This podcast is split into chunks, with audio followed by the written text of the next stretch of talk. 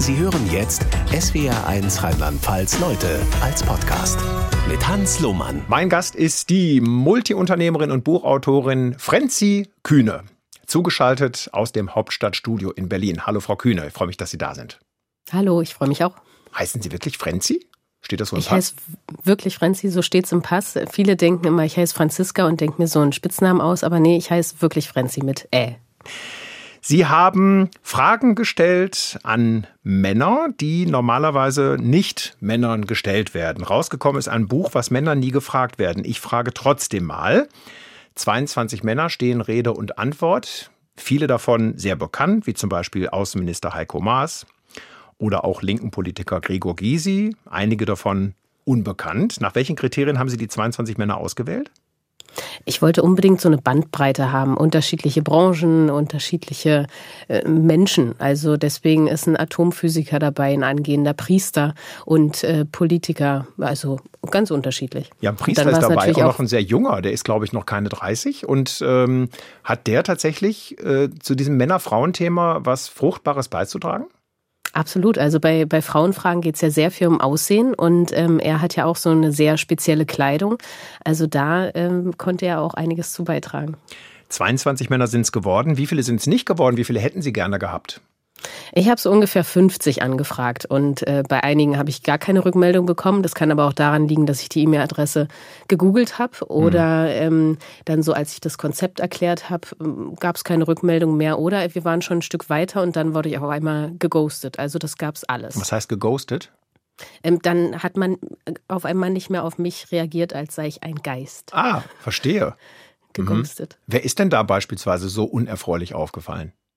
Ja, also das, äh, das äh, möchte ich nicht sagen, okay. aber auch hier wieder unterschiedliche äh, Facetten, also unterschiedliche Branchen. Da kann man gar nicht so ein, so ein Typ Mensch ausmachen. Hat mich auch sehr überrascht. Wessen Fehlen im Buch schmerzt Sie da besonders? ich hätte gern noch einen Sportler dabei gehabt. Die standen aber nicht zur Verfügung. Da haben Sie ja Fragen gestellt, also die man sonst Männer, Männern nicht stellt, wie zum Beispiel, wie schaffen Sie es, ihre Karriere und ihre Familienplanung unter einen Hut zu bringen. Ich habe jetzt den Verdacht, dass einige Männer zumindest besonders politisch korrekte Antworten gegeben haben, weil sie sonst Angst haben, in der Öffentlichkeit gegrillt zu werden. Wie haben Sie das empfunden selbst? Also ich habe ähm, so einen Fragenkatalog gehabt und habe aus also so ungefähr 50 Fragen gestellt aus unterschiedlichen Bereichen und ein Teil war eben auch das Thema Vereinbarkeit. Und ähm, dadurch, dass die Fragen relativ ungewohnt waren für alle meine Interviewpartner, glaube ich schon, dass sie da sehr ehrlich geantwortet haben. Also die Gespräche fühlten sich alle sehr, ähm, sehr nah an und sehr persönlich, was mich wiederum sehr überrascht hat, weil ich ursprünglich dachte, das wird ein ganz absurdes Projekt und viel, viel lustiger, weil ich auch dachte, dass äh, die Männer dann auch die Gespräche teilweise unterbrechen und sagen, nee, das ist mir zu, zu indiskret oder zu persönlich. Und das gab es aber gar nicht. Also die haben wirklich sehr ehrlich geantwortet. Der andere Prozess ist natürlich dann der Freigabeprozess und äh, da wurde dann nicht alles freigegeben, Och, was sehr, sehr schade ist. Natürlich, klar. Naja, finde ich jetzt nicht so klar. Also da redet ja, jemand ja. mit Ihnen, Rede und Antwort, Aug in Aug und hinterher will er nicht mehr, nichts mehr davon wissen, was er selbst gesagt hat? Ich glaube, das ist ein ganz normaler journalistischer Prozess, ähm, dass dann ähm, im Nachhinein doch gesagt wird, nee, so möchte ich das dann doch nicht in der Öffentlichkeit über mich lesen. Also das ähm, ist, ist sehr, sehr typisch, haben mir Journalistinnen bestätigt. Mhm. Die Frage, wer da aufgefallen ist, kann ich mir auch schenken, ne? Ja, leider. Ein Thema in Ihrem Buch ist das Aussehen der Menschen. Auch da gibt es ja die Parallele. Man fragt Frauen gerne mal, Mensch, wieso ziehst du jetzt so ein Kleid an? Oder warum trägt Angela Merkel eigentlich immer dasselbe, nur farblich mal anders? Oder was hat Ursula von der Leyen wieder so für Rüschenkrägen an und so weiter und so fort? Ähm, wie groß waren die Berührungsprobleme oder die Berührungsängste bei Männern zu diesem Thema? Also die Männer habe ich ähm, gefragt, ob sie beschreiben können, was sie gerade anhaben. Und sie haben ganz normal runtergebetet, ich trage hier ein weißes Hemd, ich habe eine Jeans an und ich habe sogar Turnschuhe an. Heiko Maas ist extra zurückgerollt in seinem Stuhl, um seine Turnschuhe wirklich zu zeigen ähm, und sagte dazu, das ist die normale Verwahrlosung eines Außenministers im Lockdown. Und ähm, das war also relativ unterhaltsam, ähm, aber so richtig Rückschlüsse daraus konnte man nicht ziehen. Also die, die Frage nach einem Outfit ist weder beim Mann noch bei einer Frau wirklich interessant. Also ich glaube, diese Sachen kann man sich sparen, aber das Verwunderliche ist halt, dass ich immer wieder Artikel lese, ähm, wo, ich, wo ich bemerke, dass die Frau durch die Kleidung erstmal sichtbar gemacht wird und ähm, dass es dazugehört, eine Frau so zu beschreiben in dem, was sie anhat. Und bei einem Mann ist es äh, maximal maximal eine Requisite. Hm.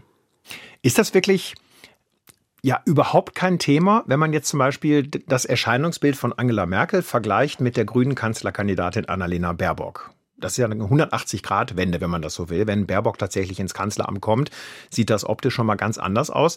Sollten wir wirklich so weit gehen und sagen, das juckt uns nicht? Oh je, also ich bin, bin gerade ein bisschen äh, überfragt, weil ich habe sie mir gerade vorgestellt, Annalena Baerbock. Ich finde sie jetzt nicht vom Kleidungsstil besonders außergewöhnlich. Also mir würde überhaupt nichts einfallen. Ja, Im Vergleich zu denke, Merkel schon. Ich meine, Merkel trägt immer ja, äh, also, äh, so einen Blazer. Ich glaube, den hat sie in, in, in allen Rahlfarben, die es normalerweise im Baumarkt gibt. Dazu eine Hose. Und Annalena ja. Baerbock trägt doch beispielsweise, wie ich persönlich finde, ähm, sehr originelle Kleider. Zum Beispiel. Okay, gut, das, das ist mir tatsächlich noch nicht aufgefallen. Also ähm, ich habe darauf noch nicht geachtet. Und jetzt reden wir wieder über die Kleidung von ja. Politikerinnen, ähm, was, was äh, ehrlicherweise irgendwie so, so ein Störfaktor in mir auslöst. Also ich genau, meine Frage war ja, soll, meine Frage war ja, sollten wir uns so weit entwickeln als Beobachter der ganzen Szene, dass uns das überhaupt nicht juckt, was eine Politikerin trägt?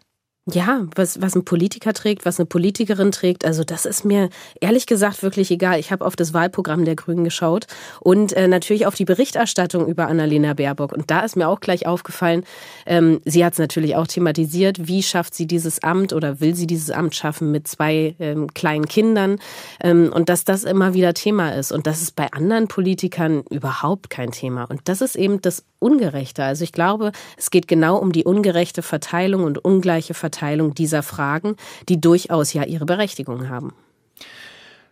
Ungerecht ist es ja eigentlich auch, dass äh, ja, Männer zum einen nicht gefragt werden, nach welchem Stil kleidet man sich. Also Politiker werden da relativ wenig zu befragt. Gleichwohl ist es jemandem wie Heiko Maas im Nachhinein, das liest man auch in ihrem Buch, ja fast unangenehm, mal so was wie der bestangezogene Politiker äh, gewesen zu sein oder als solcher ernannt worden zu sein.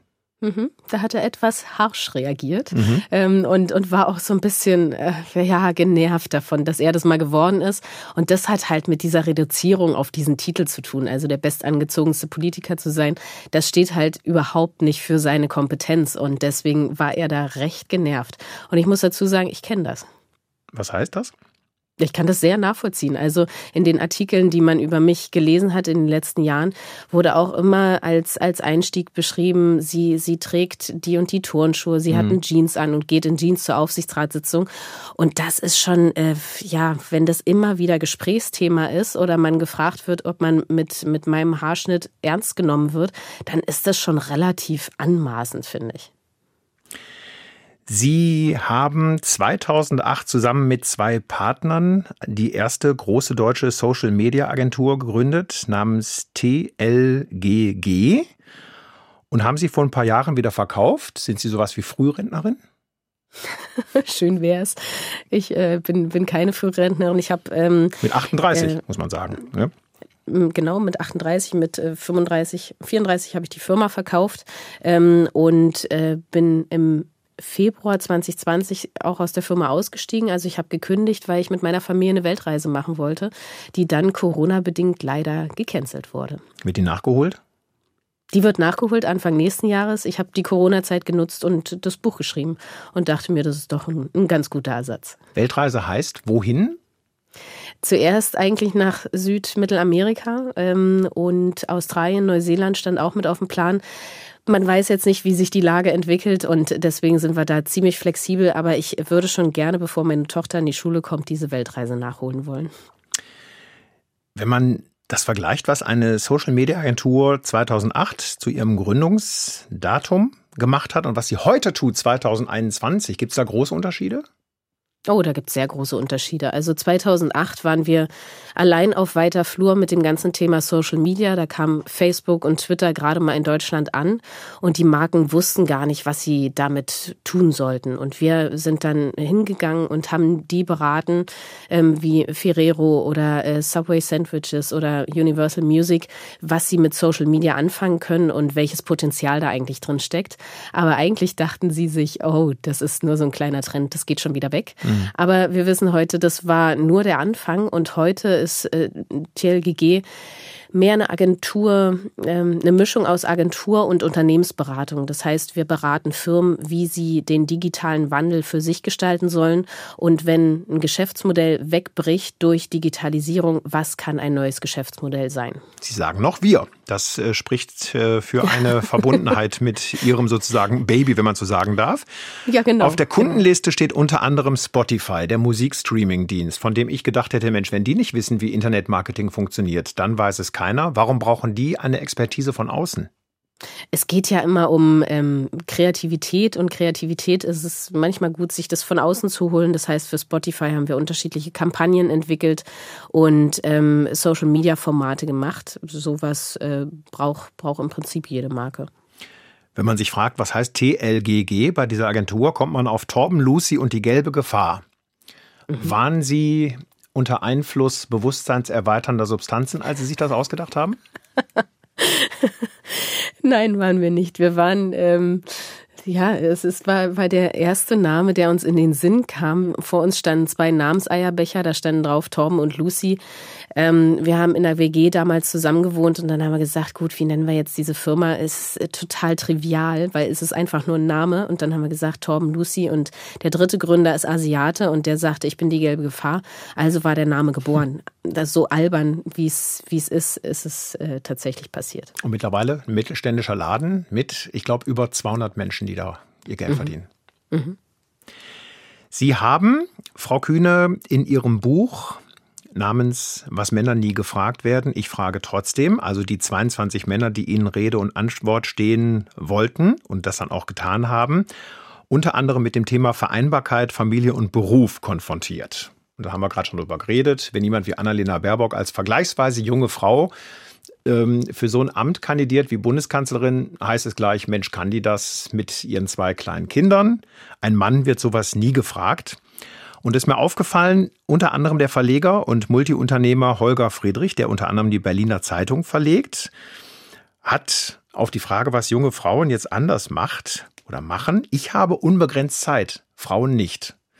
Ähm, das, ist das so aus Ihrer Sicht mit das Bitterste, was so ein Mann sagen kann? Das ist nicht bitter, das ist äh, die, die Realität. Und ich fand das unheimlich schlau analysiert, weil äh, viele andere haben gesagt, ich kann nichts anderes als das, was junge Frauen, äh, als, als, als eine junge Frau kann. Ähm, und deswegen äh, ist, es, ist es sehr schlau analysiert zu sagen, ich, hab, ich kann was anderes, nämlich ich habe unbegrenzt Zeit. Und diese Zeit, die ich habe, kann ich mir auch noch frei priorisieren. Denn Frauen, es wird immer mit betrachtet, dieses in Anführungsstrichen Projekt Familie, was noch mit zu verwalten ist. Das ist eine, eine Frauensache und dieses gesamte Karrieresystem ist darauf ausgelegt, dass dass es für Männer äh, gemacht ist und der, der stets verfügbare Mann da eben einen Haufen an Chancen bekommt, während eine, eine Frau da äh, ziemlich gucken muss, wo sie bleibt, ähm, weil sie eben immer noch dieses Projekt Familie im, im, im Hinterkopf haben muss, beziehungsweise danach beurteilt wird. Das ist der Ist-Zustand. Und der mhm. Wunschzustand ist, das liest man in Ihrem Buch deutlich raus, weg damit. Wie ist der Weg dahin? Der Weg kann unterschiedlich sein. Also natürlich muss, muss die Politik einige Sachen äh, ebnen. Es äh, ja, sind kleine Schritte wie die äh, Quote in Aufsichtsräten, die Quote jetzt neu auch in Vorständen. Das ist eine, eine gute Sache. Das ist aber zu langsam. Also es dauert, so hat die Arbeit Stiftung heute gerade erst berichtet, noch 112 Jahre, wenn wir in diesem Tempo vorangehen. Und deswegen würde ich als Unternehmen nicht auf die Politik warten, sondern ich würde als Unternehmen kreative Lösungen finden finden, die in Richtung gehen, Bebonusung von Vätermonaten. Also, dass Väter einen Anreiz bekommen, Elternzeit zu nehmen. Ähm, dass, dass man sich flexible Arbeitszeitmodelle, Arbeitsortsmodelle erschafft und das halt zur Normalität in einem Unternehmen wird und nicht, wie wir es jetzt in Corona gesehen haben, als Ausnahmezustand, sondern das muss Normalität sein. Viele der Männer, die Sie befragt haben, beispielsweise der ähm, Werbeexperte äh, Jean-Remy van Matt oder auch Dr. Helmut Thoma, Medienberater, früher mal RTL-Chef, Heiko Maas haben wir schon angesprochen, Gregor Gysi, viele andere mehr. Viele haben ja auch Personalverantwortung. Was sagen die befragten Männer ja zur Frage, ob sie wirklich offen sind, geschlechtsmäßig jetzt offen bei der Beförderung mhm. von Untergebenen Gucken die tatsächlich, ist es ein Mann, ist es eine Frau oder ist denen das tatsächlich äh, Schnurz? Also niemand, den ich getroffen habe, würde sagen, ich bin gegen Gleichberechtigung und äh, wir leben in einem fairen System. Aber letztendlich, wenn es dann an tatsächlich Macht abgeben geht, und ähm, das, das ist nun mal so, dass, dass Macht irgendwo abgegeben werden muss von Männern, dann ähm, ist jeder tatsächlich so ein bisschen verhalten. Niemand würde sagen, ich habe irgendwie unbewusste äh, äh, oder bewusste Vorurteile im Kopf oder lebe nach Stereotypen, aber unbewusst passiert es halt trotzdem. Also das ist das, ähm, das Entscheidende, dass man sich dem bewusst sein muss, dass jeder diese blinden Flecken im Kopf hat und das ein Teil dafür ist, dass die Welt ziemlich ungerecht ist. In Ihrem Buch steht ein interessanter Begriff namens Thomas-Kreislauf. Und der bedeutet, dass, ich fasse es mal so einfach zusammen, wie ich es im Kopf habe, dass es äh, in den Führungsetagen von Unternehmen, egal ob es Vorstände oder Aufsichtsrät, Aufsichtsräte sind, mehr Leute gibt, die Thomas und Michael heißen, als Frauen. Habe ich es richtig zusammengefasst? Richtig, mehr als, als Frauen insgesamt. Der wurde 2017 von der Albright Stiftung erfunden und äh, mittlerweile kommt noch der Andreas dazu. Also ähm, es hat sich schon was getan. Wir sind jetzt bei 13 Prozent Frauen in Vorständen in Deutschland. Sie sind Mitglied in zwei Aufsichtsräten, bei der Freenet AG und bei der Württembergischen Versicherung. Ähm, und bei der Freenet AG gab es im Grunde genommen auch so einen kleinen Hype. Aha, schaut mal her, das ist die jüngste Aufsichtsrätin in einem Börsenunter börsennotierten Unternehmen, in einem großen, glaube ich, unter den MDAX Top 100 gelisteten Unternehmen, wenn ich es jetzt richtig im Kopf habe. Mhm. Ist äh, so eine Schlagzeile im Grunde genommen das Gegenteil von dem, was Sie wollen? Nein, also ich will, will mehr solche Schlagzeilen von, von anderen Frauen, die in Spitzenpositionen gehen. Bei mir war es damals tatsächlich so, dass ich die Ausnahme in Person war. Also ich war die Jüngste. Ähm, ich komme aus Ostdeutschland. Ich habe keine klassische Ausbildung, ähm, bin noch Mutter und äh, weiblich. Das heißt, äh, alle möglichen Ausnahmezustände in mir vereint. Und das war damals tatsächlich so ein, so ein Pressehype, der dann losging. Das Klischee einer Aufsichtsratssitzung ist ja, dass da so verdiente Altmanager drin sind, die sich da alle paar Wochen mal treffen, Zigarre rauchen, ein paar Altherrenwitze erzählen, aber eigentlich nicht viel schaffen. Ist da was Wahres dran aus Ihrer jungen weiblichen Sicht? Nein, da ist, da ist nichts mehr dran. Also in den 80ern, das habe ich mir neulich bestätigen lassen von äh, Herrn Kopper. Ähm, Hilmar Kopper, der, der frühere Chef der Deutschen Bank. Ganz genau. Ja. Ähm, da, da war das durchaus so, dass man da sehr äh, in solchen Runden, wie Sie es gerade beschrieben haben, zusammensaß. Aber heutzutage hat das überhaupt nichts mehr damit zu tun. Also wir haben die 30 Prozent Frauen in den Aufsichtsräten und damit ist auch schon so ein Wandel, glaube ich, dahergegangen. Ähm, beziehungsweise war es vorher auch schon nicht mehr so. Wir sind nicht mehr in der Deutschland AG. Apropos 30 Prozent. Zur Quote haben Sie Ihre Meinung geändert. Am Anfang waren Sie dagegen, jetzt sind Sie dafür dass mhm. es also Frauenquoten gibt, zum Beispiel bei der prozentualen Besetzung wichtiger Posten in der Wirtschaft. Was hat Ihr Umdenken da veranlasst? Ich dachte mir, als ich mein eigenes Unternehmen habe, was soll denn diese Quotendiskussion? Also man kommt doch durch Leistung weiter und nicht dadurch, dass, dass man ein bestimmtes Geschlecht hat. Und habe das absolut nicht verstanden, weil wir, als, als ich meine eigene Firma gebaut habe, nie dieses Problem hatten, dass es irgendwie eine, mehr, mehr Männer oder mehr Frauen gab im Unternehmen. Und deswegen konnte ich diese Diskussion gar nicht nachvollziehen und war klar gegen die Quote und für das Leistungsprinzip. Ich bin dann in die, in die echte Welt, so möchte ich es jetzt mal nennen, mhm. rausgekommen mhm. und habe gesehen, dass wir äh, tatsächlich in Deutschland da ein Problem haben, dass äh, Frauen immer wieder an so eine gläserne Decke stoßen und dieses Leistungsprinzip, von dem ich überzeugt war und zu dem ich auch erzogen worden bin, dass das überhaupt nicht äh, keine Gültigkeit hat. Und deswegen denke ich mir, braucht es diese Krücke der Quote, damit natürlicherweise irgendwie so eine Veränderung entstehen kann und äh, damit sich neue Strukturen im, im Unternehmen formen können, worauf sich dann eine neue Kultur aufbauen kann, die dann auch wiederum sich, wo es sich natürlicher anfühlt, dass Frauen in solchen Positionen sind. Das heißt, das ist auch ein Aufruf an die Politik. Die muss das machen oder setzen Sie da auf die Vernunft der beteiligten Unternehmen? Ja, sowohl als auch. Also ich glaube, auf die Politik zu warten. Wir haben es jetzt gesehen bei dem Vorschlag, ähm, Vorständinnen, äh, eine Vorständinnenquote zu haben. Das äh, dauert viel zu lange. Also schlaue Unternehmen setzen sich schon eine Quote im Mittelmanagement. Es, es fängt damit an, dass sie Frauen in, im Mittelmanagement an solche Positionen heranführen und dann nicht, wenn sie eine Frau auf allerhöchster Ebene brauchen, von extern rekrutieren müssen, sondern eben äh, da äh, Potenzial im Unternehmen haben. Also das ist das das Wichtige und da fangen die Unternehmen selber an. Sie sind mit diesen beiden Aufsichtsratsmandaten, die Sie bekleiden, bei der Freenet AG und bei der Württembergischen Versicherung, sind Sie vor allem wegen Ihrer Digitalkompetenz gefragt, die Sie auch als Gründerin und Chefin ehemalig der Social Media Beratungsagentur TLGG gezeigt haben in Sachen Digitalisierung. Also ganz weit vorn dabei.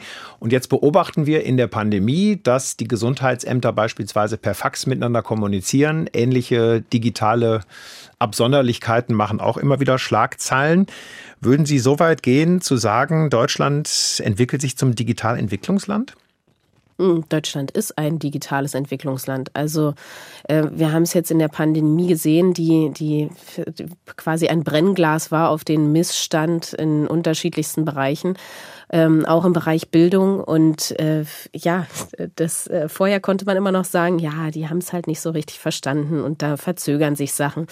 Durch Corona sehen wir, äh, sie haben es verstanden, aber es passiert trotzdem nichts, beziehungsweise super langsam, sodass wir immer weiter abgehängt werden, was absolut gefährlich ist. Wer hängt uns da ab?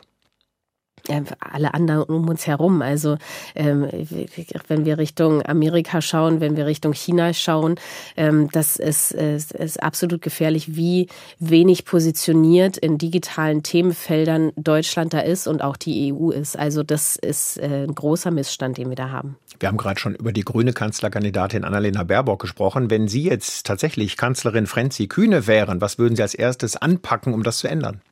Ich würde das Thema Bildung als erstes anfassen. Also ähm, Bildung im, im Digitalisierungsbereich muss Bestandteil dafür sein, dass wir überhaupt eine Chance auf Zukunftsfähigkeit haben. Und äh, da wächst jetzt eine Generation ran, die sich das größtenteils selber beibringt, wo es aber immer noch sehr Standard ist zu sagen in den, in den Klassen, nein, digitale Geräte sind der Teufel. Und ähm, das geht halt gar nicht, weil digitale Geräte sind das Tool, das Werkzeug der Zukunft Zukunft und damit muss umgegangen werden. Das heißt, ich würde dort als allererstes ansetzen, um dann ähm, natürlich weitere Themen wie das Thema Nachhaltigkeit anzugehen. Sie haben zwei Töchter im noch nicht Schulalter. Haben die schon Handys? Nein, nein, die haben noch keine Handys, aber ähm, ich versuche äh, so äh, nicht nur sie daddeln zu lassen. Also natürlich sind sie, äh, ist meine meine Tochter, die ist fünf, ähm, sie sie liebt digitale Geräte, ähm, aber eben nicht nur zum Daddeln, sondern auch zu gucken, wie kann man ähm, sinnvolle Lernspiele an sie heranbringen, so dass sie eine gewisse technische Grundlage schon in diesem Alter bekommt. Ähm, und da gibt's tolle Tools, die Haber Digitalwerkstätten sind immer ein Beispiel dafür, dass frühe kindliche Bildung im Digitalbereich total sinnvoll sind. Das betrifft Ihre fünfjährige Tochter und die kleine ist äh, fünf Monate. Fünf, oh Gott, da frage ich jetzt natürlich aktuell nicht nach. Aber wo würden Sie sagen, muss das anfangen? Ähm, also so früh wie möglich, glaube ich. Also so, so Tools zu nutzen und ähm, in Richtung Technik da so ein, so ein positives Bild zu formen, gerade für Mädchen, ist total wichtig. Also das kann gar nicht früh genug anfangen, dass man, dass man sich damit beschäftigt. Und damit meine ich nicht, der, der Zweijährigen Handy in der Hand zu geben und sie damit alleine zu lassen, sondern ähm, zu miteinander über diese digitalen Tools zu spielen und ähm, Sachen zu machen und dadurch auch ein technisches Verständnis zu vermitteln. Ganz früh.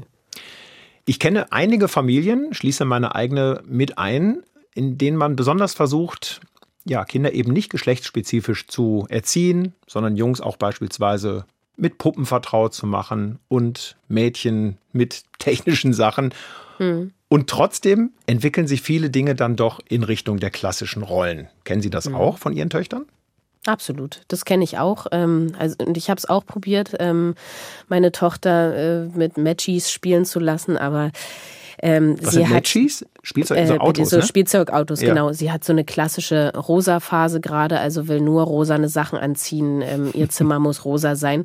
Und ja, also das, ich war genauso. Und aus mir ist trotzdem was geworden. Also ich gucke da nicht so sehr drauf oder mache mir da große Sorgen, dass sie jetzt in dieser Phase ist, weil ich weiß, es geht vorbei und es schadet nicht. Aber ein bisschen darauf zu achten, wie man spricht, ähm, das, das finde ich schon, schon wichtig. Also wir achten zu Hause drauf darauf, dass wir Sprache gendern, weil ähm, das, das für Mädchen auch total wichtig ist, äh, eben im Unterbewusstsein zu merken, sie können Ärztin werden, sie können Pilotin werden und Sprache prägt das Bewusstsein. Und davon bin ich fest überzeugt, dass das auch ein Teil dazu beiträgt, dass Mädchen dann eben mhm.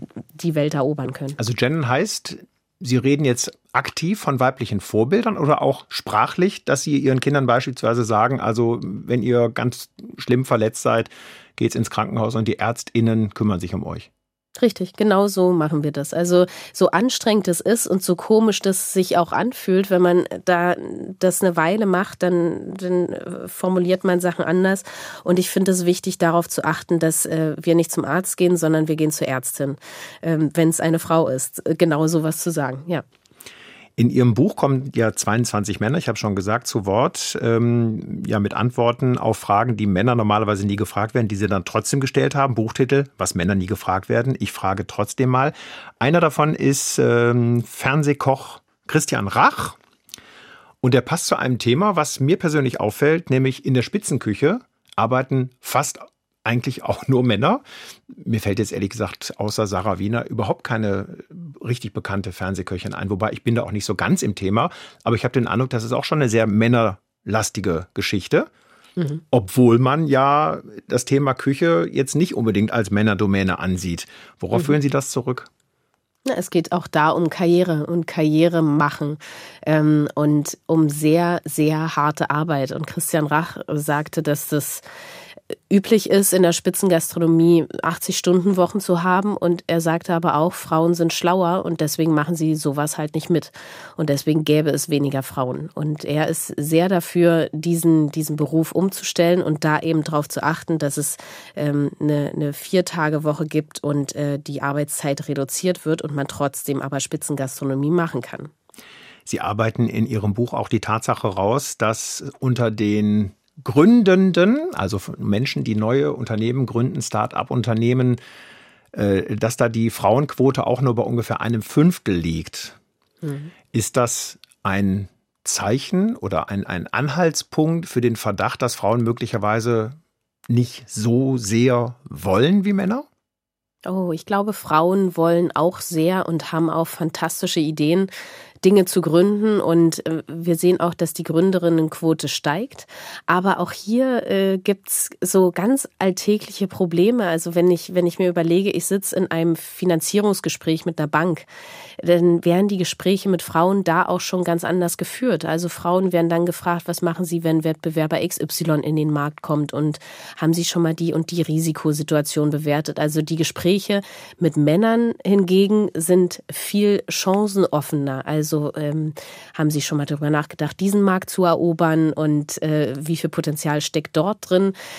Das sind also, ist also eine ganz andere Basis, die Frauen und Männer da äh, führen in diesen Gesprächen. Und Männer haben eher die Chance zu glänzen dabei und Frauen eben nicht. Das ist auch ein Grund dafür, dass dann letztendlich weniger Geld für Gründerinnen zur Verfügung steht, äh, weil diese Gespräche so geführt werden. Das heißt, als Sie 2008 die Agentur TLGG gegründet haben mit zwei männlichen Partnern, haben Sie auch Ihre Partner vorgeschickt bei Gesprächen mit der Bank? Wir hatten zum Glück keine Bankgespräche. Wir haben ohne Finanzierung gegründet. Ähm, deswegen hatten wir solche Gespräche nicht. Und ich muss auch dazu sagen, ich habe in meiner Karriere äh, wirklich wenig solcher Situationen erfahren, weil ich immer unabhängig in meiner Welt gearbeitet habe und mir die Welt um mich herum so gebaut habe, wie sie für mich passt.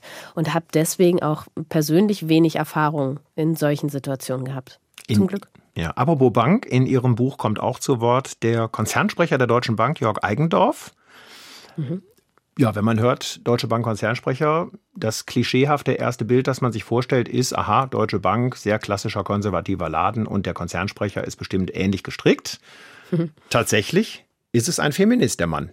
Mhm. Und ein absolut moderner Mann. Also ähm, Jörg Eigendorf und seine Familie leben schon immer sehr gleichberechtigt und seine Frau, die Journalistin ist, äh, wollte genauso Karriere machen wie er. Das heißt, ähm, sie haben sich das immer sehr, sehr fair aufgeteilt und die, die Tochter von ihm nennt, nannte ihn früher sogar Mampa, also Mama und Papa in einem, mhm. weil äh, das, das halt so, so gleichberechtigt zuging bei denen. Und das äh, fand ich, er hat ganz, ganz tolle Beispiele gebracht. Und ähm, das widerspiegelt dann natürlich auch so die Arbeitsweise in der Deutschen Bank, in seiner Abteilung, die er führt, dass da modern über Vereinbarkeit nachgedacht wird. Lassen Sie uns fast zum Schluss der Sendung noch über Schönheit sprechen, auch ein Thema in Ihrem Buch. Ähm, wie eine Frau aussieht, die Karriere machen will, ist mutmaßlich häufiger ein Gesprächsthema als das Aussehen eines Mannes. Haben Sie mit Ihren männlichen Gesprächspartnern Anhaltspunkte gefunden, dass das Aussehen eines Mannes möglicherweise auch beim Mann der Karriere nützt? Ähm, da sagte Axel Bosse ähm, was, dass, dass, es, äh, dass niemand was dafür kann, aber das natürlich schön ist, wenn äh, Gott, Buddha und was Allah, hat er, glaube ich, gesagt, äh, wenn man damit Schönheit gesegnet ist, aber niemand kann irgendwie was dafür. Und letztendlich zählt die Kompetenz früher oder später. Und äh, das sehe ich eigentlich komplett genauso. Niemand kann was dafür. Ähm, und ja, aber so ein, so ein Politiker wie Gregor Gysi hat ja nicht auch von seinem kultigen Aussehen immer ein bisschen profitiert? Als ich Gregor Gysi gefragt habe, ähm, ob er schon mal wegen seiner optischen Attribute befördert wurde, hat er sich kaum noch eingekriegt und sagte, optische bitte was? Weil ich so schön bin oder wie? Und ähm, das, das war eine sehr amüsante Situation.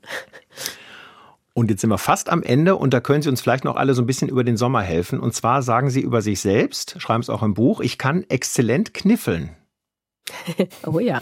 Und ist ja ein klassisches Urlaubsspiel, von dem die meisten Menschen denken, wie kann man exzellent kniffeln? Ist doch ein reines Glücksspiel.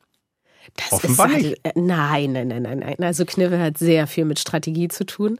Wann setze ich welche äh, Sachen um? Das ist äh, absolut relevant. Also Timing ist alles. Aha. Ein bisschen Glück gehört natürlich auch mit dazu. Aber, das ist klar. Ja. Aber verraten Sie uns ein paar, ähm, jetzt für den Urlaub, ein paar taktische Kniffe, die Sie anwenden, dass man erfolgreicher Kniffel spielt. Nach dem Motto, wer diese Sendung nicht hört, darf sich nicht wundern, wenn er verliert im Urlaub. Genau, also ich setze tatsächlich sehr, sehr viel immer auf den Kniffel, weil wer den Kniffel hat, die 50 Punkte, die zählen einfach unglaublich viel. Ich versuche immer im oberen Teil den Bonus zu kriegen, ähm, aber also Bonus und Kniffel ist im Prinzip unschlagbar. Mhm. Okay, das machen wir nach. Zum Schluss von Leute ist Geschenkezeit und ich habe ein wunderbares Geschenk für Sie, nennt sich Kniffel Kids auf dass die nächste Generation das auch kann. Ein bisschen kindgerecht abgespeckt und ihre Fünfjährige wird da sicher schon ein bisschen Spaß haben und die fünf Monate alte wächst dann da so langsam ran, vielleicht mit Unterstützung der großen Schwester. Genau, super. Frenzi Kühne, Gast in SW1 Rheinland-Pfalz Leute. Ich bedanke mich herzlich und wünsche noch einen schönen Sonntag. Das hat Spaß gemacht, danke. SWR1 Rheinland-Pfalz Leute